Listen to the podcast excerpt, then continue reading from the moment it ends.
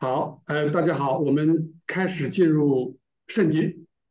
那前面那么多是讲到了主的一些信息，然后我们现在终于进了又一个很重要的环节，就是圣经。然后有的时候会翻译成，呃，在 Word，有的人翻译成什么圣言，有的是神的话语啊，圣经，很多种不同的叫法。那因为鉴于我们绝大部分的这个我们来读书的都是从我们以前教会里过来的，我还都用一个统一的名称——圣经。那我们现在就开始讲关于圣经的教义。教义就是耶路撒冷的城墙，所以我们不用去避讳说，哎，怎么又是学知识啊，又是学教义啊？教育是最最重要的一部分，因为它是城墙，城墙护好了，里面的老百姓才能好好生活。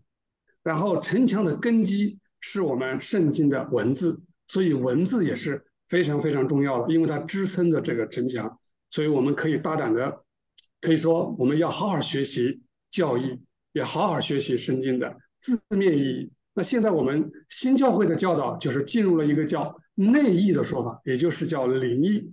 那我们现在从第八单元、第九单元和第十单元三个单元都都是来讲圣经，那其中有一些信息可能是我们以前。没有接触到的新的内容，那我们就开始。呃，七十五节开始，然后我们今天讲到第八十六节，那分两大部分，一大部分就是讲关于灵异的东西，因为以前没有接触这些东西，那这个灵异到底是怎么回事儿啊？然后为什么这个教会为什么会堕落啊？原来跟这个灵异有关系吗？啊，有点关系的。然后灵异又在圣经的每一个字里面都有灵异，一切的事物里面，人事物里面都有灵异，是怎么回事？这是第一大部分，也就是七十五到八十一。然后八十二到八十六部分呢，是讲啥呢？讲灵异既然如此珍贵、如此重要，那文字是不是可以不考虑了，或者我少考虑了？那我就专读这个这个著作。啊，我不，我也不喜欢圣经了，对吧？我现在圣圣经我也不捧不看了，啊，那就有问题了，那问题可大了。为什么？因为这个是根基，而且在八十二到八十六就讲，字义才是灵异的根基、容器和支柱，而且它还是整个所有真理的一个护卫，啊，这个就，而且甚至跟主的结合，跟天使的这种关联合。都是凭着文字来的，啊，不是说灵异啊，而是完完全全凭着文字。那为什么是这样呢？那不要灵异了吗？那不是这个意思，因为只有在文字当中，它才可以作为一个容器，把灵异给包容进去，才能支撑这个灵异。好，那我们就接下来一节一节的串讲。首先，我们的作业是十题。啊，这实题都是跟我们都没有没有偏离我们的这个呃这个教义，没有偏离这个瑞登堡的这个著作的文字啊，我这里就不一一讲了。反正我们把这个内容听完了，作业就会做了。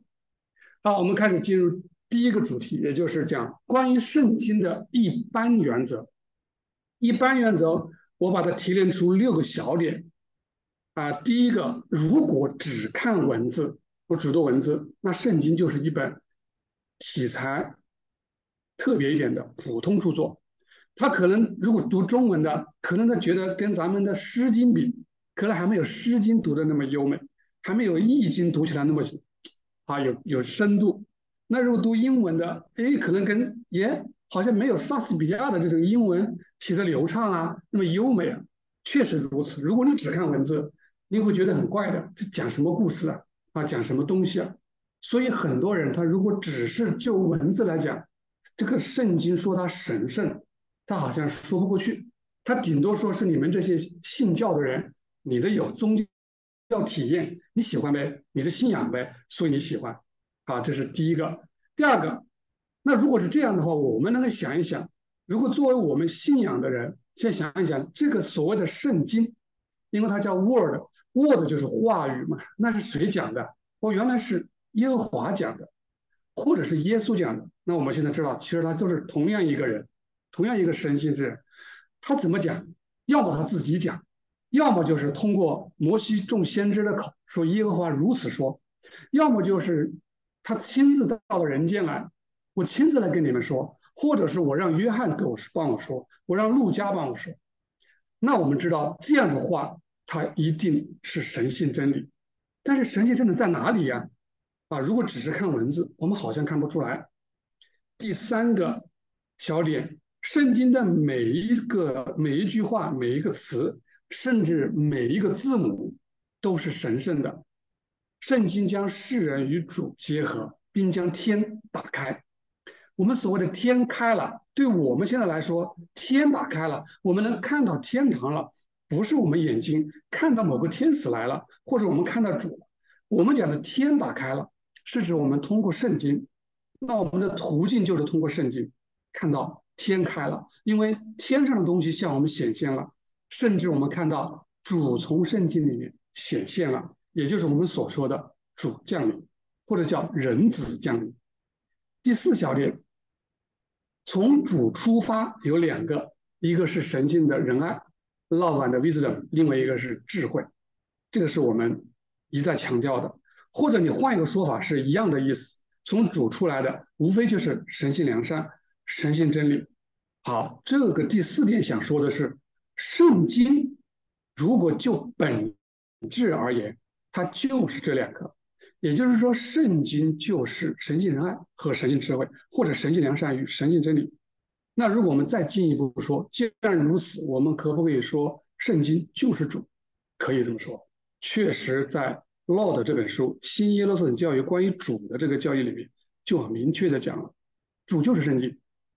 啊，那这一点对我们来说是一个突破。啊，圣经的神圣之处就这么伟大吗？我们接着往下走。第五个，他说，那我们这些神性仁爱是通过我们的意志啊，或者我们的意愿。来流到我们里面的那神性的智慧呢，或者是真理呢，是通过我们的理智给我们的。那我们人其实无非就是意志加理智，我们是个容器，那我们就接收从神性来的仁爱与智慧，或者良善与真理。那我怎么接收啊？我坐在那里不动吗？冥想来接收吗？啊，还是说我们就自己祷告里面接收吗？哎，这里告诉我们，因为圣经本质就是这二者。那我们通过读圣经、理解圣经、念诵、唱诵、默想、思考、热爱、活出圣经，其实我们就是在接受这样的一个流入。第六小点，他说读经的人啊，我们是读圣经的人啊，我们手上有本圣经。然后呢，我们如果读圣经，然后我们是期盼从中得到从主来的神性真理，就好像。如入渴木溪水一样，然后呢，并将我读到的这些东西，那我去在生活当中活出来啊。主要我们这么做，那我们生活当中我就这么去行出来，这样我们就从圣经中可以获得生命，那也就是获得爱与智慧。其实说白了，也就是获得主，因为主就是这个。你只有在这种程度下，主是圣经，才能体现得出来。如果说我们读圣经只是为了一个名誉，啊，我是当个牧师了，我的工资一个月几千块钱，我就得靠讲圣经，所以我这是我的饭碗。那我是为了这个啊，我所以不断的要学习，我要讲的比别人好，对吧？或者说为了一个名誉啊，感觉我在教堂里面会讲这些，那这样就这种效果就体现不出来啊？为什么呢？我们后面会解释圣经的文字，你想往哪儿掰都行。你想把它往荣誉那块掰，那圣经就会为了你去满足你的荣誉，那你就走相反的方向了，啊，就起不到这个流入的作用。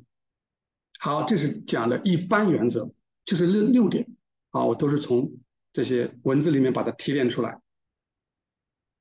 第七十六，下一个主题讲，他说圣经之中有灵，他说迄今为止不为人知。迄今的意思就是迄 Swedenborg。瑞登堡那个时代啊，是他解释出来，那不是期现在那这两百多年过去了，我们很多人已经知道了啊。然后首先第一个，他告诉我们，他说文字的意义，它就好像是一个箱子，那呢里面是藏的什么宝物，很很多珍珠、玛瑙，对吧？红宝石、蓝宝石等等，那那个宝物就是灵异。箱子里面藏宝物，宝物是灵异，箱子是字意，是这么一个比喻。他说灵异在圣经之中，圣经中有灵异，就好像灵魂在身体之中，或者是理智的思维在言辞之中，或者意志的情感在行为之中。总而言之，就是藏起来的，它不是那么明显的显露出来的。第三小点，他说圣经从耶和华经过天使的天堂往下降，啊，我们讲圣经往下降，圣经就是主，对吧？往下降，当降下的时候，那么本来我们讲圣经它的神性本身，你说它是主，那它这个神性我们是没办法领域啊，也没办法用话语说出来。那也没办法去领会，怎么办？他就在一边降下的过程中，一边的就变得适应于三层天、二层天、底层天啊，人间的世人，让你们去理解。所以这本圣经里面它是有多层含义，什么样的人、什么层次的，就接收什么层次的意义啊。所以这是第三点的意思。他说为什么有灵异？那么这些这种这些概念，那主在圣经里面有没有去做预告呢？有的，他在马太福音二十四章就预言了啊，他说将来到教会的末期啊，呃，和本经常翻译成世界的末了啊，并不是世界的末了啊，如果是原文翻译，那是世代的这个末期啊，也就是在这个时代，什么时代？就这个教会的这个时代，到了最后的时候啊，那怎么办？日头变黑了，月亮不放光了，众星坠坠落。我们都知道，没有爱了，没有信仰了，对吧？这个连爱与信仰的知识都没了。那这个时候，是人子要降临，是指讲神性的真理，也就是他的灵意要透过文字，透过哪个文字？就是天上的云，是透过云，它来降临。云就是字意，然后让我们看到，那也就是我们。会看到人子降临，这个是在预言里面一早就告诉我们的，啊，这是关于七十六的这个主题。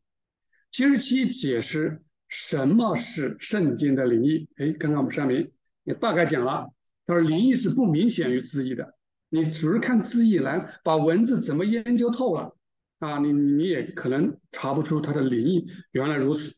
为什么？因为灵魂内在于身体之中，它或者是理智的灵思维。内在于眼睛，或者是爱欲的情感，内在于脸面之中。我把这个缩小一下。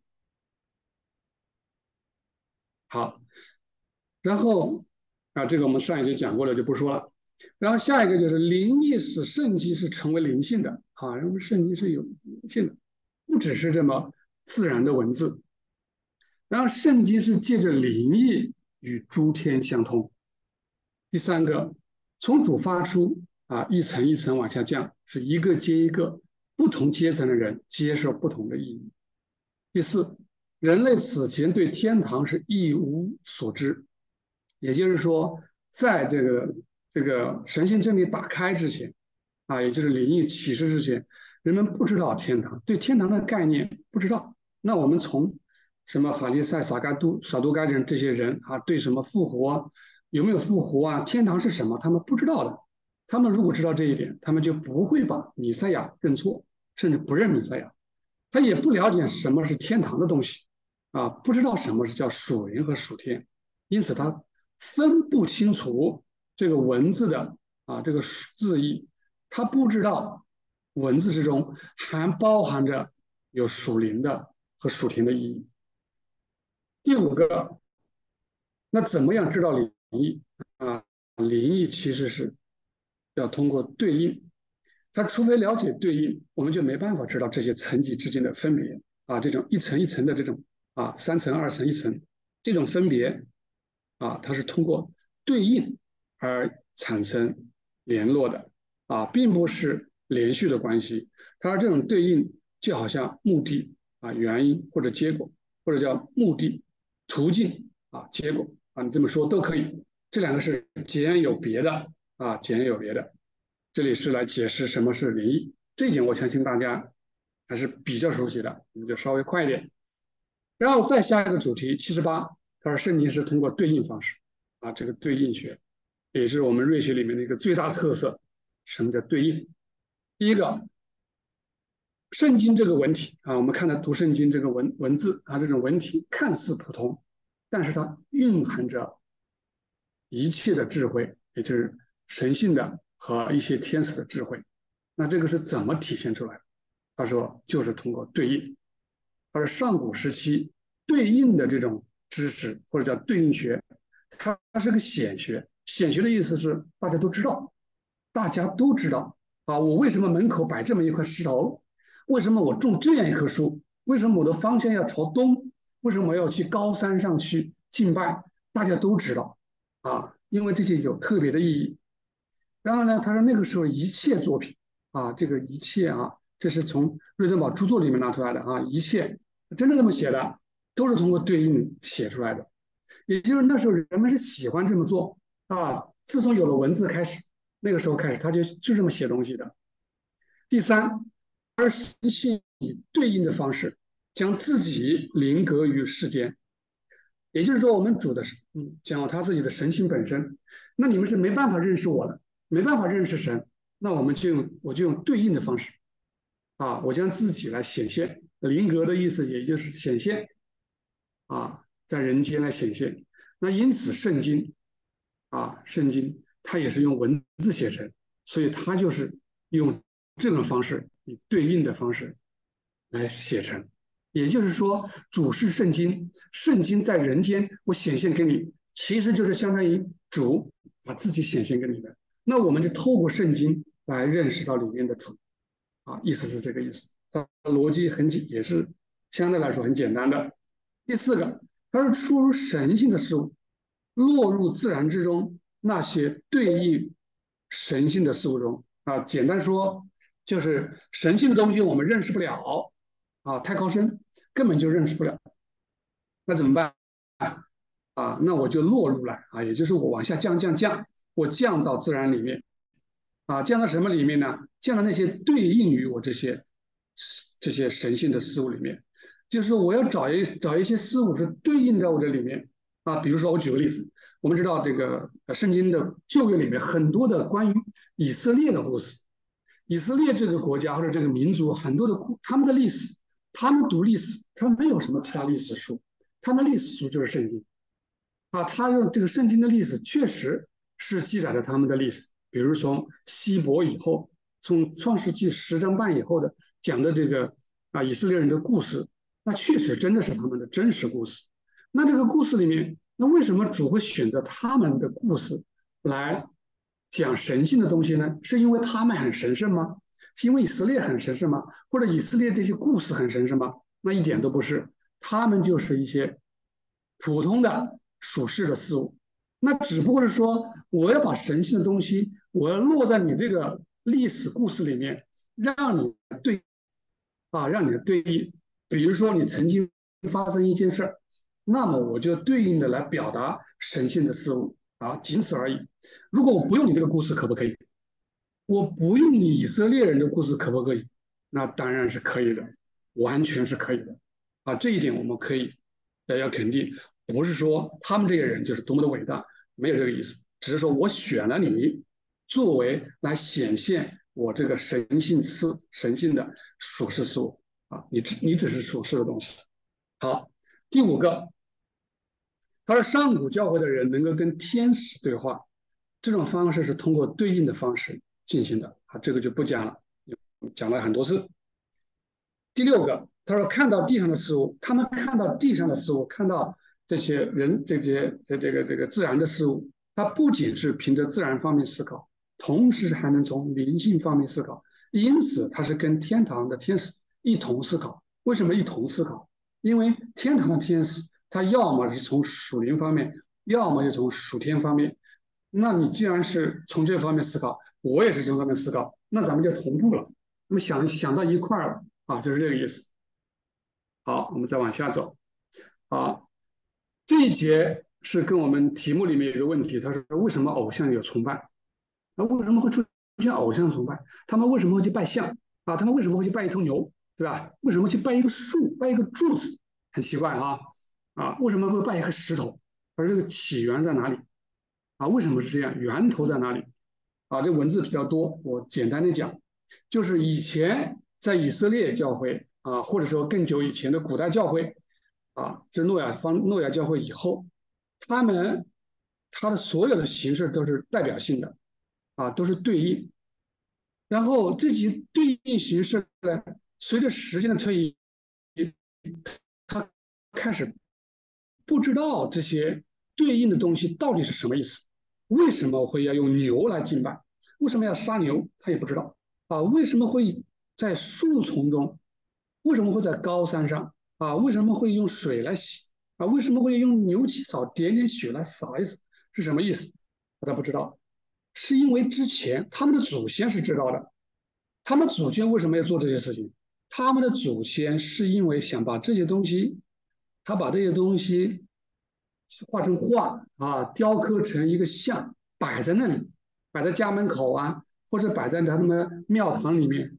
他是为了看到他，他就想到天堂的事，他开心，他很享受这种过程。他并不是把这些东西当做偶像来拜，他只是看到他心情愉悦，因为这些都是天堂的事物。他们懂对应的知识，一看到他，他就想到天上的事。但是。他们的后代慢慢慢慢的就不懂了，他就以为咱们的祖先这么喜欢这些，那么我们也要听他们的话啊。为了孝敬，咱们也把它当成啊，把它供起来啊。结果供着供着，就当成神来供啊，就把牛当成神来供。为什么出了埃及以后，以色列人他会搞个牛犊出来？他是有原因的啊，因为他们之前就把这个牛啊当做神来拜啊，当神来拜。这是偶像这个敬崇拜的起源。第三点啊，是讲到以色列和犹太人，也就是讲他们我们读的旧约里面的那么多的律例典章、敬拜的那些仪式啊，其实都是对应，纯粹的对应。我们在上一节讲了，他说我们的主将神器的这些事物，他落在人间来，他是要找到这些人间的这种事物来对应这些知识。那选了这些人，选了以色列，不是因为他们多么有属灵，是因为他们特别的属实，他们只懂属实的东西，所以让他们就一板一眼的照着这个做，啊，照着这个做，他们完完全全啊不知道这些这个对应的知识，啊，如果让他们知道，那他们可能就不搞这些的仪式了，啊，他也觉得没必要，为什么衣服要搞得这么严格，对吧？为什么做一场敬拜要那么的严格啊？所以他们啊说白了点就是偶像崇拜者。那后面为什么教会他们的教会为什么会没落？在犹太人中没落，新的教会为什么会起来？啊，归根结底是因为他们后来彻彻底底的沦为偶像崇拜者。第四点，第四点就是讲到啊以色列或者犹太人啊，他举了一个例子，他说为什么说他们不认弥赛亚？他们为什么不不认弥赛亚？就是因为他们只在意属世的这个概念，他不懂，他也不在乎什么属灵属天的，什么叫什么叫天堂的、属天的或者灵性的弥赛亚？什么叫拯救永拯救我们脱离捆绑永恒的未来？什么叫永生？对他来说是没有概念的。他只要以像属世大卫王那么辉煌。让他在全世界成为最高高在上的啊一个民族啊审判万国，他不在意这个什么永恒救赎的弥赛亚。那我们基督徒不一样，基督徒我们在意的反而就不是什么属世的弥赛亚，我们要的是这个属灵属天的啊给我们永恒救赎的弥赛亚。这是七十九节，第八十节解释。为什么以前不把这些圣经的礼仪解释出来？为什么要等到十八世纪，要通过瑞登堡，然后把这个礼仪解释出来？你在中世纪解释出来，你在尼西亚信经的时候解释出来，那不就没那么多事儿吗？对吧？为什么这样呢？啊，你为什么不在初代教会直接就告诉我们呢？啊，这个问题的答案就在这一二三四里面。他说：第一，初代教会的基督徒太简单啊，太简单的意思就是我告诉他。他说没办法解释，他就是解释了，他也用不起来，他也理解不了，啊，他也理解不了。这个是呃呃书上原文的话，我们没有回到那个年代，所以我们也不好理解。那我们这么说，我们就这么相信，啊，我们这么相信。第二，他说那个以后呢？那这以后你为什么不理解？他说那以后黑暗开始笼罩整个基督教，异端开始蔓延，特别是尼西亚会议召开，颁了一个尼西亚信经，以及后面的尼西亚二次会议，后面等等接二连三办了几个会议，几次会议，结果呢就把基督这个人格，也就是讲我们讲的这个这个 human，把他的 human 啊，本来是个 divine human 的啊，然后他就把他视为玛利亚之子，还认为他就是在人性上他还就是玛利亚之子啊，甚至还把他称为他的母亲。啊，还称之为圣母啊，不管是东正教还是天主教，如今依然如此啊，所以说那个时候不能解释出来，为什么解释出来？一解释出来，他们就会把这些灵异用来证明啊，人很厉害啊，他可以用任何东西来证明他想要证明的东西。我想要证明三位一体，那么我就用灵异来证明这个三个位格的三位一体。我用灵异来证明万事之先有这么一个父生子，他做得到的，他也能证明唯心诚意啊，只要想证明的就能证明。他甚至可以证明乌鸦是白的，啊，都没问题，这都是小菜一碟，对他们来说，就是你你开条件，我给你证明。这个在著作里面也经常讲到啊这些故事。他说，如果这样给他们解释的话，给他们启示这些东西，那他只会亵渎圣经本身的神圣，啊，如果这样的话，那他们就彻底丧失了机会。其实也是为了他们的原因，啊，也就是他自己对着天堂的这个门永远会关上。也就是没有机会把他啊拯救他，他甚至会把主怎么样驱赶走啊，他不会认主啊，他不会认主。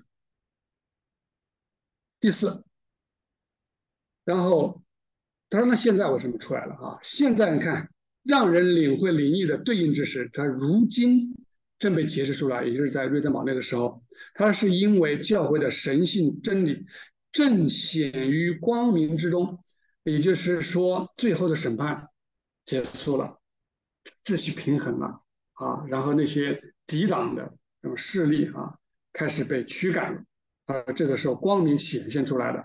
那圣经的灵异正好就是这些光明，所以当这些真理被人掌握的时候，圣经的文字意义就。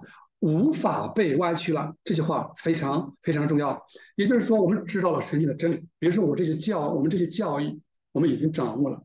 然后呢，那圣经的文字意义，你就歪曲不了了啊！本来说圣经的这个文字，不是什么人想怎么掰，想怎么证明都行了吗？但是如果我们能接受圣经的真理，这种文字你就歪曲不了。也就是现在为什么我们现在很多人他再去听了以前的这个讲道。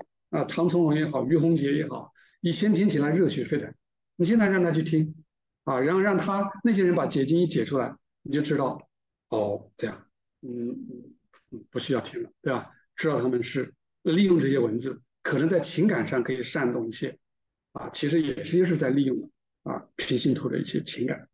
好，我们这个就不多说了。第八十一，圣经的每一个和所有事物都有灵异。啊，这个有挑战性的啊，每一个啊和所有，我把它分开写啊。如果说简单翻译，就是说，那么一切东西都有翻译，圣经的一切都有灵异。但是原文确实它是说每一个，并再强调所有，也就是说字字都有灵异，所有里面都有灵异啊。然后在这个书里面，他举了好多例子，我在里面只写了一个。啊，在启示录里面、旧约里面、这个先知书里面举了好多例子。那也就是说，我举的这个启示录里面摘抄出来这些话啊，这些话也就是我们有一本小册子叫《白马》啊，瑞德堡有一本小册子叫《白马》，很短很薄的，它就专门解释启示录十九章里面不有一个白马嘛，对吧？白马不是做了一些事情，他来解释里面的一些灵异。事实上，这些字里面。不管哪个字里面，它都有内在的意义。他解释了一部分，有一部分没有解释。也就是，如果都要解释出来，那那可能要一本厚厚的书。也就是说，可能里面的观看有观看的意思，天是什么天，见是什么见，什么叫开了，对吧？什么叫有白马？然后什么叫骑白马？啊，什么叫诚信真实？也就是所有的字里面，它其实文字里面它里面藏着的意思是有另外一层。啊，举个例子，比如说天上的众军骑着白马，啊，如果我们读了灵异，知道骑着白马跟着谁啊？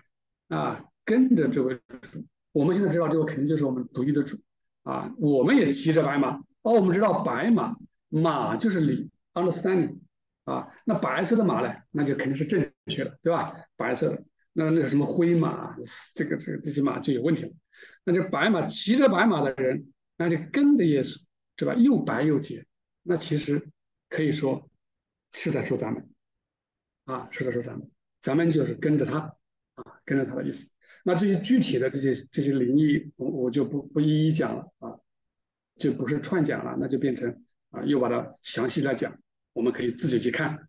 意思是说，通过这些章节，他想告诉我们一个信息：圣经的一点一滴，所有的东西，它里面都是藏着属天。属灵的意义，那如果没有，你不能称之为圣经啊。你可以说你是个经，对吧？你不能称之为圣。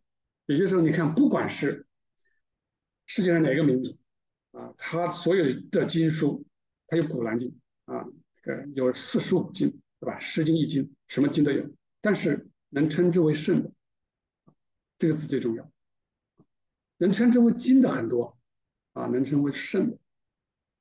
就只有这一本，啊，只有这一本，所以说它里面有这些意义。我们再往后看，然后讲这一点，在讲解释神性真理有六层，啊，六层。那以前我们只知道说有三层呢，为什么有六层呢？啊，这只是一个换了一个角度来解释。好了，我们来看看，他说第一层和第二层，这个是我们无法理解的啊。比如这个是从我们处的这个，好像一个太阳。是吧？从它散发的，就好比说，我们用空间的概念来讲，就是最近的，对吧？最近的。但是这个一二层我们没办法理解的，超出天使的认知，那我们更加不用讲了。这是第一层、第二层。然后接着这一层真，这一层真理呢，啊，正好啊是三层天的天使。再往下啊，那就第四层。那谁理解啊？就是给第二层天的。啊，然后在第五层，啊，到了第五层，第五层是给谁啊？啊，那就是在第一层天，啊，也是终极的天，底层天，给他理解的。那六层，呃，六层我们就理解了，六层是给咱们的，对吧？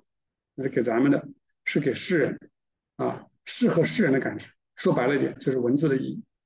啊，我们看到圣经里面的有一个字叫石，对吧？好，那我们知道这个石头就是石头，因为我们看过石头，摸过石头，对吧？刷一个石头。啊，石头就是石头，啊，但是石头里面有什么意义？哦，这一层他是这样理解，这是理解，各有各理解，啊，但是这些东西都是连起来的，啊，都连起来，最后呢落在这一层上面，落在这个属实的石字上面，或者说这一块石头上面，这块石头上面，这一节的意思就告诉我们有六层，啊，那圣经的文字是最底层，呃，我们只要掌握一二三四五六。这么一个图像啊，解答就够了。然后八十三啊，就开始讲字义了啊，文字是啊，文字不神圣吗？啊，文字才是真正的，它能把字义给容纳的啊，支撑的一个根基。为什么说是根基呢？啊，我还是用图画吧，简单一点啊，这是我们用属天属灵啊，我们讲属世。这么好好好理解啊，属世理也就是我们讲自然层嘛，也就是我们讲的现在的文字啊，也就是文字。为什么这个是根基啊？啊，根基的意思就盖房子一样，我是在最底下的，对吧？你这两个东西是建在我上面的，啊，你是建在我这建立在我这个上面的，我撤走你就塌了，就这个意思，就叫根基啊，根基，没有我这个东西你塌了。那很明显，我是你的根基，那自然我也把你给包容了。包容怎么解？包容我们看看，我们把这个往下一压，把它压瘪了。我们试试看哈，压瘪了，把它压瘪，啊，往下一压，压瘪了。哦，文字是哪里？在最外侧啊，属灵的意思中间，属天的意思在里面。那也就是我把你怎么样给包容了啊，包容了。这个我们在后面还讲到啊，这个次序我们叫同步次序啊，也就是说你属天属灵是同步于文字。然后呢，如果从这个上中下来讲啊，我们它这个是个连续的啊，这个连续的意思打个引号啊，意思就是上下这种连续，上中下。那这样呢，就是我们我是你的支撑。那如果从这个讲呢，我是你的容器，我把你给包容了，装起来了。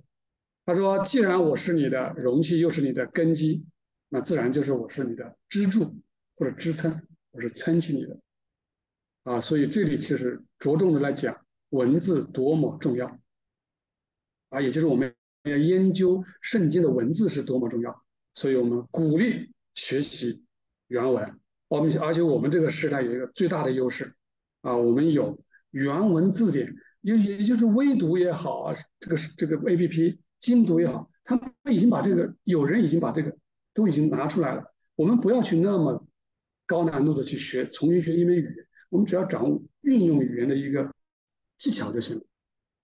好，第二，他说一切神性的工作，它的终在终端之中是完全并完美的啊。这个看这个图还是一样，也就是说我最后体现的一定是落在你这个最终端里面。我不论你讲你多么属灵啊，你讲你多么属灵，你还说你是属天，是吧？你说你读著作已经读到了神乎其神的地步，啊，十遍八遍把一次看完了，但是最终的是要你落在属世，落在这个里面了。什么叫落在这里面呢？也就是你只能用属世的方式活出来，啊，你没法用这个。你说，哎，我我喜欢行属灵的善，什么叫属灵的善？你行得出来吗？怎么行？你只能行属世的善，也就是我们说，你这个所有的属灵、属世、属天、属灵，你只能在属世里面被包裹着行出来。这个话说的已经够透彻了啊！也就是在终端里面才是完全并完美的，也就是这就是主为什么要道成肉身啊？为什么要道成肉身的原因，在最终端之中，它是全部，因为。在它以先的所有的东西都一同时在它里面，也就是我们在这个属世的行为、属世的表现里面，比如说我当我拿起圣经，我热爱它，对吧？我翻开它，你读它，你说我好喜欢圣经，但是有一点我不读的，对吧？我每天也没有规律去看的，对吧？反正没关系，在我里面啊，这样东西都是空话。啊，你只有通过属灵的方式表现出来，表现出来，才有可能把它表现的出来，表现出你真的是爱圣经，也就是爱主，你喜欢他的文字，啊，你去研究它，你是念诵它，背诵它，牢记它，啊，这才有可能，才可能说得出来。哦，我是热爱圣经，你也才有可能说出来，我是爱主。好，第三个，在最高、中间和最低的三层天，啊，三层天，这个我们熟悉了。啊，因为有三，圣经也有三，这个段的意思就是说，天有三层，那圣经也有三层，啊，也三层。那么字义就是属世层，啊，然后属灵的就是对着属二层天，属天的对着三层天，啊，这个好理解。我们再往下走，八十四还是讲字义的重要性，啊，字义的重要性，因为字义说了都是根基，是容器，又是支撑。啊，也是我是最外在的，但是我也是最终端的。我是你最外在的，啊，又是你最终端的啊。这很明显，我们也知道，它是一个保护，是个护卫，啊，也就是你里面很多真理，对吗？这个真理是不能去亵渎的。那我要保护起来，啊，保护起来。第一个，他说文字呢，为什么要保护啊？啊，文字可能会掰，你往哪儿掰都行，啊，你看到。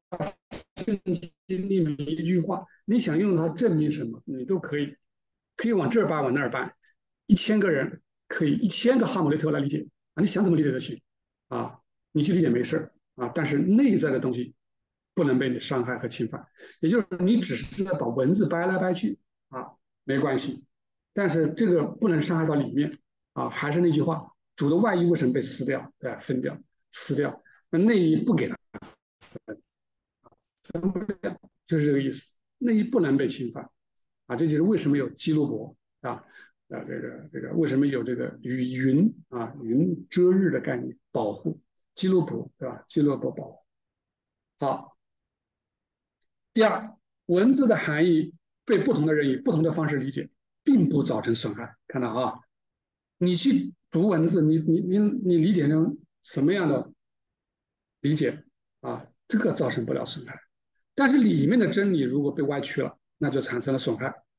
暴行就是这样被施加于圣经上的，也就是对圣经施加暴行啊！你只有对这个东西啊被歪曲，才是暴行啊！所以你在外面的文字不要紧，这也就是体现了文字的一个护卫作用。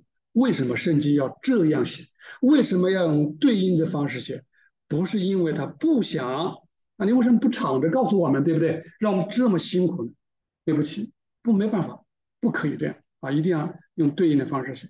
第三，他举了个例子，就是《创世纪》第三章里面啊，耶和华将那个人赶出去啊，那他他犯错误了，赶出去了啊，设了一个基路伯和四面转动发火焰的剑，把守着生命树啊。本来生命树敞着让你吃的啊，但是结果你不听话啊。那为什么要保一个基路伯来保护啊？啊，就是基路伯，它就是表示保护，就是护卫。生命树的道路就是通往主的道路，也是通往天的道路。那世人可以通过读圣经，活出圣经，理解圣经并活出圣经来获得。那这个四面转动发火焰的剑，啊，就是象征处于终端的神性真理，正如处于字义之中的圣经，圣经，也就是文字。我可以四面转动，四面转动的意思就是你想往哪儿掰，随你掰啊，掰没问题，掰你伤不了我，但是内部的东西不能让你伤，也就是不能让你再待在伊甸园的里面，不能让让你去碰生命树了啊，这种造成伤害，真正的损害啊，这一节又是强调自义的重要性，它还是一个保护护卫啊，所以当我们以后在读到这个时候。只能一些文字上好像有矛盾的地方，好像不近人情的地方，我们都知道，嘿嘿，这是用来保护，对吧？啊，我们读不出，哪怕即便看到，明明看到啊，什么杀人呐，什么反悔呀，把人丢在地狱里，但是我们知道，哎，这个我们是不会啊去去这么这么认为的。我们知道这是在保护啊，其实是人自己往地狱跑，人自己找死路啊，找死路等等。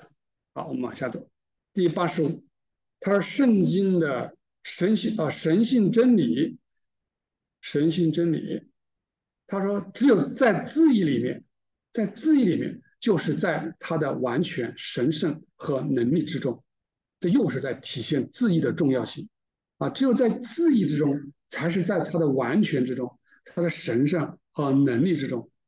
为什么？我们来看看啊。”他说，在先或者在内的啊，被称为属灵和属天的意义，同步存在于作为字义的属世意义之中啊。第二点解释什么叫同步，什么叫连续次序，就是刚才我画的那个图，这个啊，它的意思就是说，从顶端到底部，从顶端到底部，像一个柱子一样啊，像一个柱子一样。这柱子吧，像个柱子一样。然后呢，什么叫同步啊？同步就是就把这个往下压，它瘪了。大家想象一下啊，压瘪了。然后这个在最外面，对吧？这个在中间，啊，属天的意思在最里面。好了，就是这个意思了。那么文字属灵属天同步了，在一同步就好像一个平面上啊，我们这么理解，同步了。所以说，这一二的解释，我们就看这个图，就大概理解了哈。然后第三，他说这个属灵、属天、属灵、属世的是怎么出来的？从上到下，从主而出啊，从主而出啊，像散发一样的从上往下出。然后呢，你落到哪里啊？落到最终端文字，然后呢，同步次序，这个形象化的理解。啊，大家知道意思了。所以为什么说在文字之中是在它的完全啊神圣和能力之中？因此，第四个解释，因此，如果我们把属世的意义分离，啊，我说我们我们要属天的，我们要属灵的啊，我们在乎灵异，对不对？啊，文字嘛，我就不读了，对不对？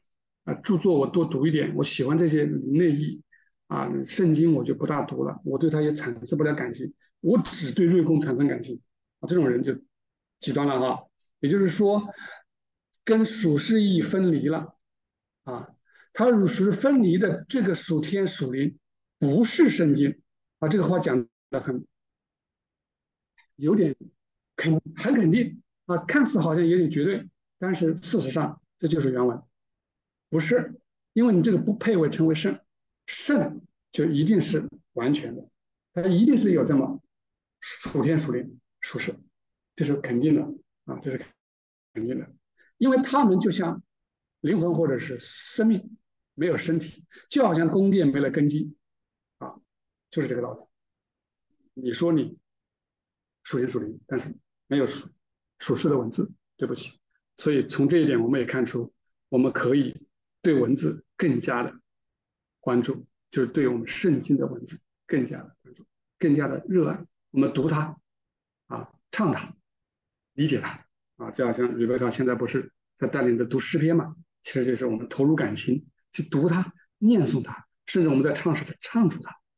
在读圣经里字义的时候，然后我们在虔诚的读，喜欢它的时候，天使跟你在一起，去享受这种快乐啊！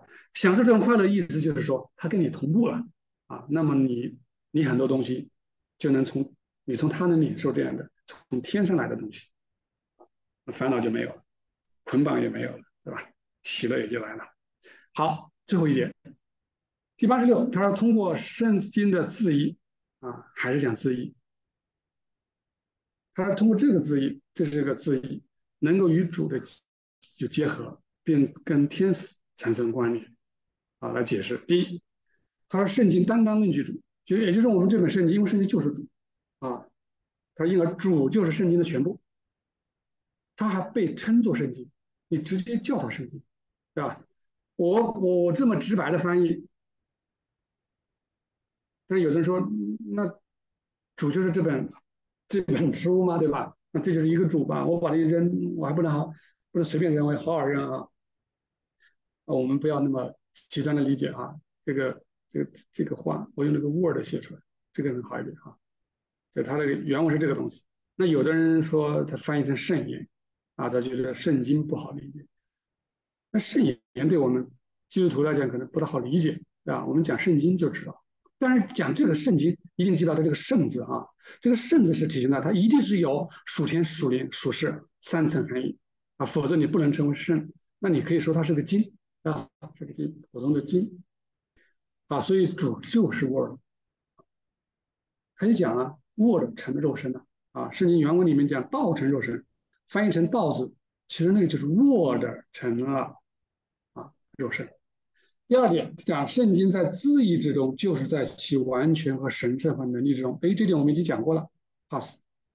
第三，字义之中有属灵和属天的意义，而天使在属灵和属天的意义之中啊，属天天使在属天的意思，属灵天使在属灵的意思，他就活在这个里面啊。那我们在哪里？那我们就在文字里面，你跑不掉的。你不能说我活在属灵里面，你没有，我们达不到那个层次。我们在世就只能是活在文字里面。那因着我们热爱。又因得，你看这个瑞瑞登堡不是写出来了吗？写出来了，还是属实的文字啊，只是让我们方便理解这个对应学，并不是说这些文字它就是属灵，做不到的啊，那个只有天使才知道，属天你更加不知道，你想都想象不到，对吧？属灵那层可能还约摸能能能去体会一点点，比如说最底层，我们不是讲第五层吗？第五层，然后那个这个瑞公说了，第五层呢，我们在有的时候可能灵光刹那间哈，所能体会到一点。再往上你别指望啊，你别指望说瑞公这些书就是属灵属天的意思，你就能明白。他只是告诉你这用文字还还是用文字来告诉你这些对应的一些知识啊，让你能够知道哦，它是这么神圣。所以我们热爱读圣经，热爱去理解它，去活出它，然后呢，去去通过这些对应学的知识，我们敬畏它，知道里面这些东西，所以对外面这些文字不会去乱去瞎想了，啊，不会乱掰了，啊，是这个目的。他说这种展现是同步的，也就是我们读属世的文字，然后呢，属天属灵的天使他们理解他们的意义，咱们就发生同步。但是怎么样才能同步啊？一定是我们是本着虔诚的心、爱主的心，你不是为了其他的目的啊，这就足够了啊。比如说我们现在有几位弟兄姊妹打卡，对吧？你在读这个圣经，现在读了第几篇啊？他就是在做这个事儿，这个是方便你自己，利益你，其实也在利益大众啊，也在利益你身边的人。好，第四点就是最后一个，他说瑞登堡在自意中读圣经，他自己讲他自己亲身经历啊。他说这种机会，他说不下千次，什么意思啊？就是他坐在那里读圣经，他是个喜欢读圣经的人。那他说他从大大小先知书，他从开头往后读，啊，他读到什么地方呢？然后主就给他启示，他就知道这这这个以赛亚书读到第一章的时候，哦，是那一层天天使跟这，哎，读到耶利米书，他就是另外一层，他知道这种逐层的关系，啊，甚都有这个意义。啊，他一会儿跟这个社群或者跟这个社区啊，我们讲社区可能简单一点啊，用我们的社区的概念，啊，一会儿跟这个社区，一会儿跟这个社区产生的这种交流，啊，所以这个读经是多么的重要，主日学圣经是多么的重要，特别大家一起学圣经，一起读圣经，一起唱圣经，那又是多么的重要。那更不用说，我们一个群体一起活出圣经，那就是更加重要。这就是讲圣经字义的重要性。好了，这就是我今晚给大家串讲的内容。谢谢大家，可以停止录制。